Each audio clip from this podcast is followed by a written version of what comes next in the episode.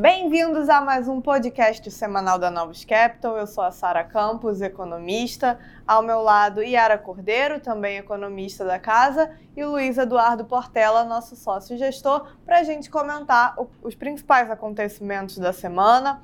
É bastante novidade, semana, é, como a gente sempre costuma falar, bastante movimentada. Então, no cenário internacional, o Reino Unido continuou dominando o, o noticiário. A gente começou a semana, né, a segunda-feira ali, com o Banco Central da Inglaterra soltando um statement dizendo que eles fa fariam uma avaliação do cenário na próxima reunião. É, um statement que ali no primeiro momento, eu acho que é, foi, foi fraco. Fraco em que sentido? Né? De que o Banco Central parece não ter demonstrado é, um senso de preocupação que a gente entende que deveria, ou do quanto o novo pacote fiscal deveria mudar é, a dinâmica de juros no Reino Unido. Eles continuaram falando é, de que a avaliação ficaria para a próxima reunião, então, né, confirmando a sinalização de que é difícil a gente ver é, uma reunião é, extraordinária por parte do, do Banco Central mas durante a semana eles foram obrigados a intervir no mercado, é, anunciando a compra de títulos do, do governo mediante o movimento do, dos juros. Né? A intervenção se deu é, para evitar que os fundos de pensão tivessem de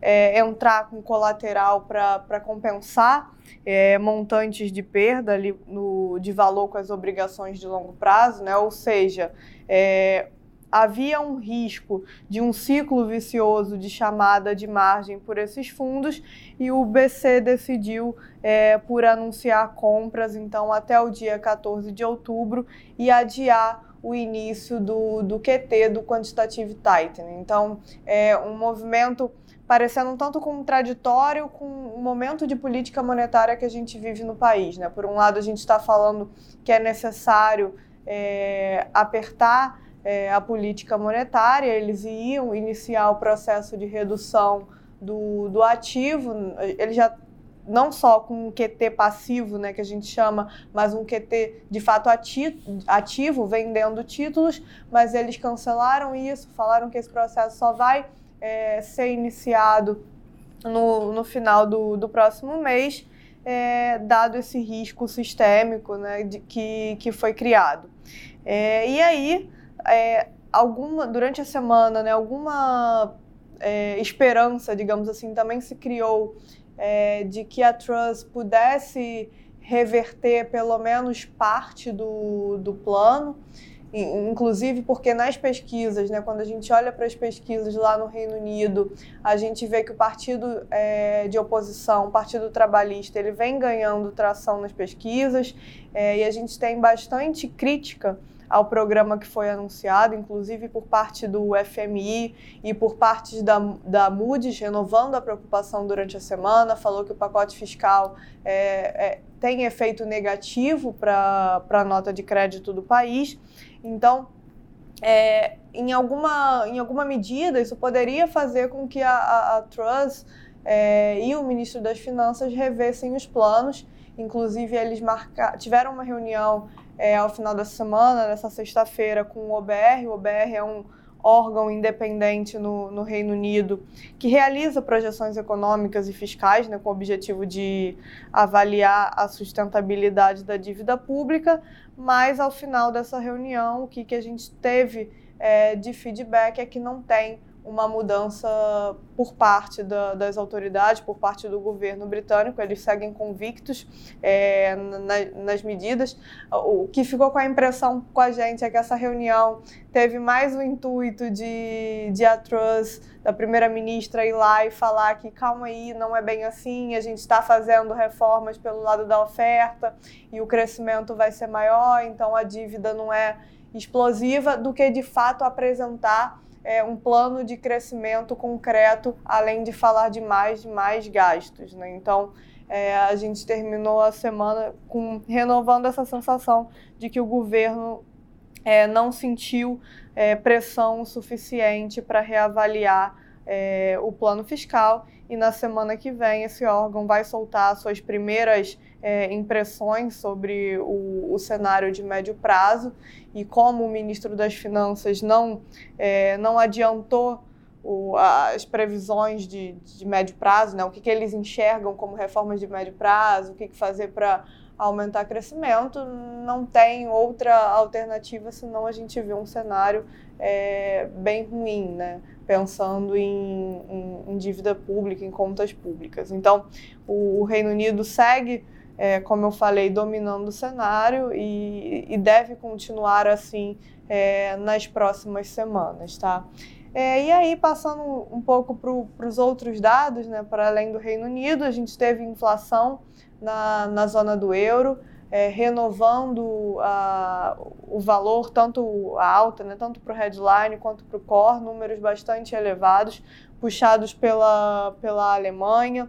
Nos Estados Unidos, a gente também teve a inflação é, bastante elevada, o, o PCI, que é o, é o índice que o, o Fed olha, e além dessa inflação elevada, quando a gente olha é, para indicadores de alta frequência, para os pedidos de, de auxílio-desemprego semanais, a gente vê que o mercado de trabalho ele segue é, bastante forte, né, de forma incontestável, e por isso a gente continua vendo uma mensagem bastante firme por parte do, dos membros do Fed, né, eles têm vindo a público reforçar que o, o maior erro agora seria pecar pelo lado de, de declarar a vitória cedo demais, como a gente vem por diversas vezes aqui chamando a atenção no nosso podcast. Então, pode ser que lá na frente, é, quando os dados estiverem desacelerando, eles se assustem e isso não seja uma verdade, mas o que a gente vê, pelo menos até agora,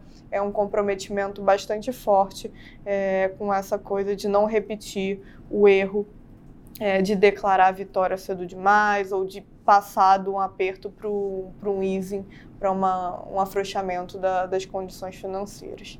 E, por fim, a gente também continuou tendo desenvolvimentos é, mais negativos em relação à, Rússia e à Ucrânia, né, Portela? É, isso tudo ah, teve impacto nos mercados.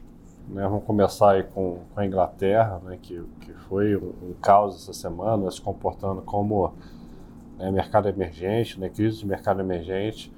Então, desde que né, eles anunciaram aquele pacote né, fiscal de estímulo, o mercado né, desancorou, né? O que, que, é isso? A parte longa do, de juros começou a abrir bastante, então juros de 30 anos, né, saiu de, de 2,5%, né, algumas semanas atrás, e atingiu 5% é, essa semana, então a moeda, né, o pound chegou a desvalorizar bastante, chegou a atingir quase a paridade, né, foi 1,03%, né, que chegou a atingir ali na segunda-feira, acabou que conseguiu se recuperar aí, e, fechou até positivo é, é, na semana junto com o euro, mas teve uma intervenção do Banco Central. Né? Então, é, em vez do Banco Central deixar né, o mercado piorar para forçar o governo a rever as medidas, né, como a Sara mencionou, os fundos de pensão, né, as seguradoras, é, tinha um risco de, de, de quebrar.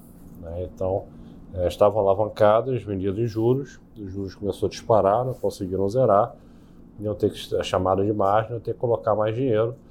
Então, se chegar nessa altura do campeonato, né, você pega a Europa, a Inglaterra, tendo que pagar mais pelo gás, mais pela comida, chegar para os fundos de pensão, né, para os aposentados, pedir mais dinheiro, porque tem que pagar a conta ali do, das aplicações de mercado, ia ser um caos. O Banco Central teve que intervir. É, isso distorceu o preço dos ativos. Né? Então, o juro longo na Inglaterra né, acabou fechando na, na, na, semana, fechou 22 bips. Né? É, só que o 10 anos abriu, né, uns 30, então, e, e, e o juro curto também abriu.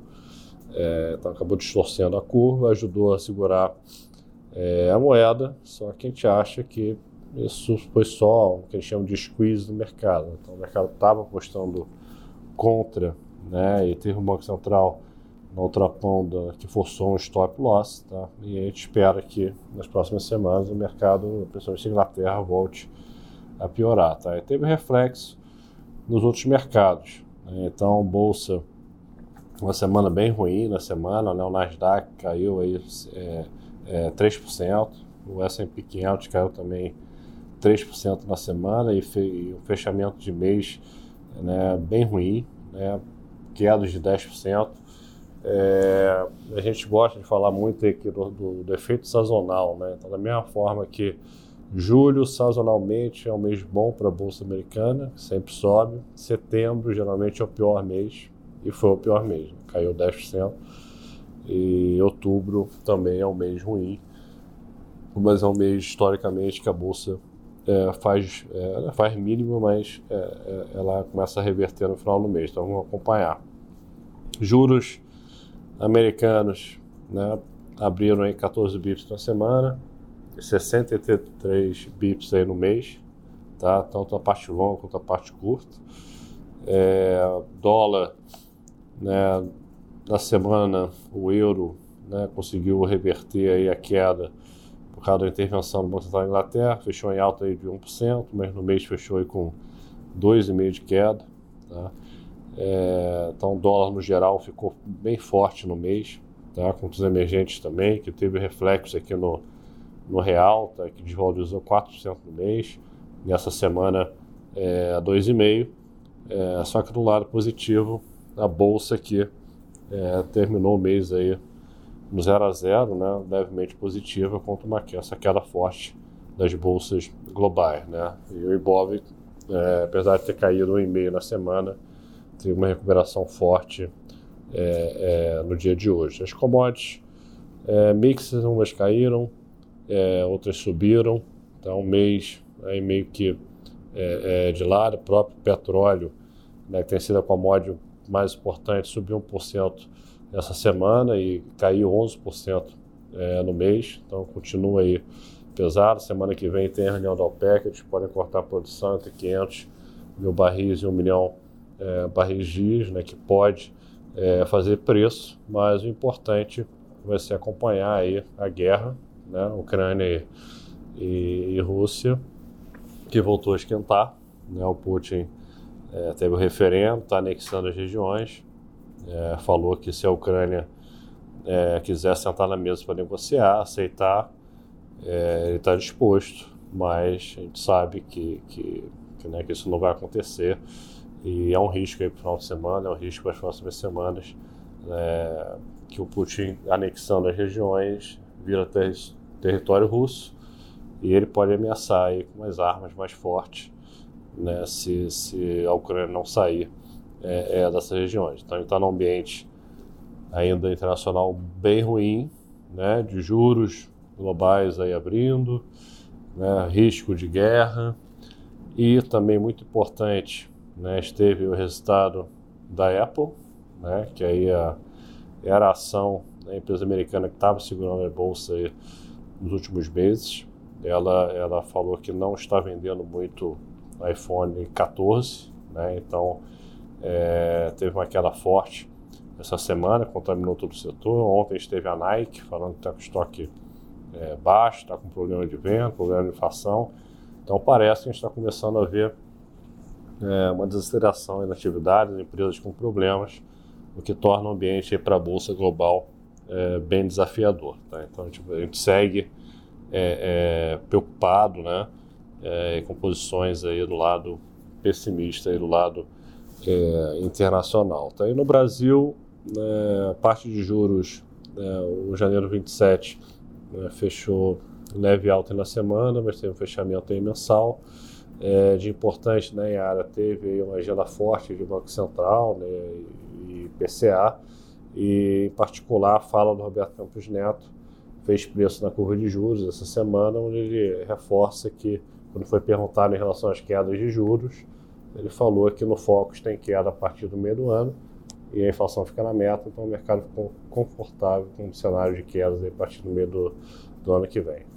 É, acho que teve essa mensagem adicional, mas para além disso, é, mensagem toda contida tanto no RTI quanto, quanto na ata é bastante similar, né? essencialmente a mesma com relação ao que a gente tinha visto no comunicado é, ali pós-reunião. É, e aí que é de que basicamente o comitê decidiu encerrar o ciclo porque, né, enfim, diante de incerteza elevada é, com relação ao hiato do produto, ao aperto do mercado de trabalho e até com relação à defasagem da política monetária, era, era importante né, avaliar é, se o que foi feito já foi suficiente, embora eles tenham sempre ressaltado que, se precisar, voltam a subir, seja por causa de um cenário doméstico de atividade, inflação mais fortes do que esperado, seja por causa de, de um ambiente externo mais desafiador. Né? E, e aí, assim, para além disso, a gente teve aqui dentro de dados é, inflação e mercado de trabalho foram os mais importantes. É, de inflação, né, o IPCA 15 na terça-feira veio com uma surpresa baixista bastante significativa, mas com uma composição mista e mostrando serviços ainda pressionados ainda que a gente veja um início de, de melhora ali da, né, dos índices, principais índices de núcleo e tal, é, e até de serviço também, mas segue elevada a inflação então segue, segue preocupando. É, e os dados da PNAD, né, de mercado de trabalho, novamente muito fortes, continuação da queda da taxa de desemprego, é, força de trabalho recompondo o nível anterior a fevereiro de, de 2020, mesma coisa com a massa é, salarial, é, em termos reais, a gente já recompôs esse nível pré-pandemia, algo que é significativo, especialmente por causa do ambiente de inflação elevada que a gente tem vivido nos, né, nos tempos recentes. É, então, assim, são sinais que reforçam esse desempenho bastante positivo da, da atividade econômica.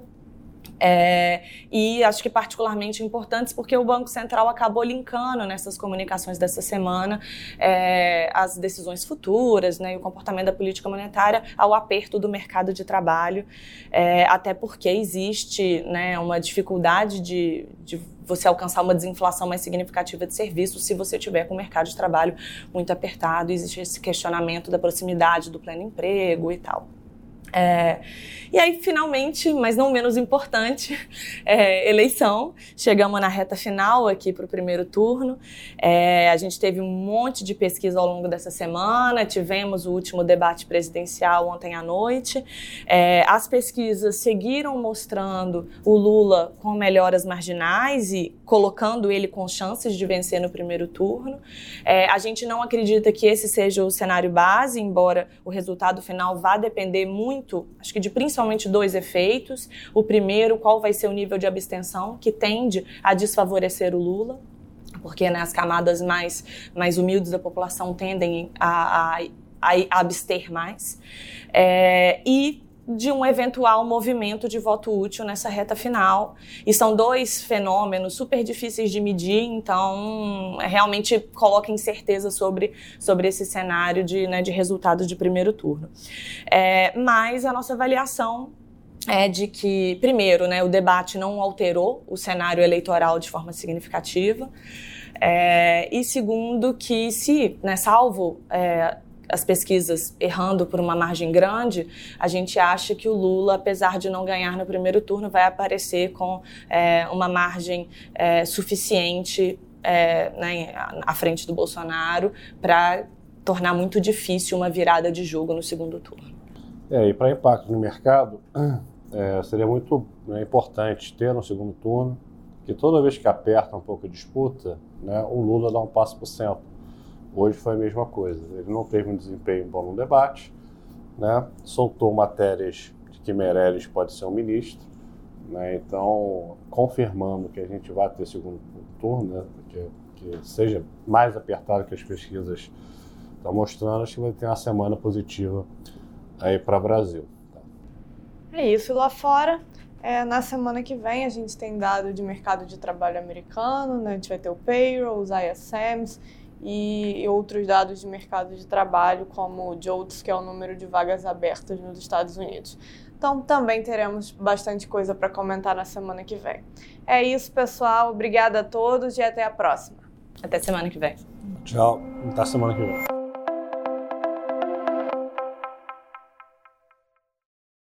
A Novos Capital, gestora de recursos limitada, não comercializa nem distribui cotas de fundos de investimento ou qualquer outro ativo financeiro. Este podcast não constitui uma oferta de serviço pela Novos e tem caráter meramente informativo. A Novos utiliza informações de fontes que acredita serem confiáveis, mas não se responsabiliza pela exatidão de quaisquer das informações assim obtidas e utilizadas neste podcast, as quais não foram independentemente verificadas. Estas informações podem estar desatualizadas ou sujeitas a opiniões divergentes. Este conteúdo não constitui uma opinião ou recomendação, legal ou de qualquer outra natureza, por parte da Novos, e não leva em consideração a situação particular de qualquer pessoa. A utilização das informações aqui contidas se dará exclusivamente por conta e risco de seu usuário. Antes de tomar qualquer decisão acerca de seus investimentos, a Novos recomenda ao interessado que consulte seu próprio consultor legal.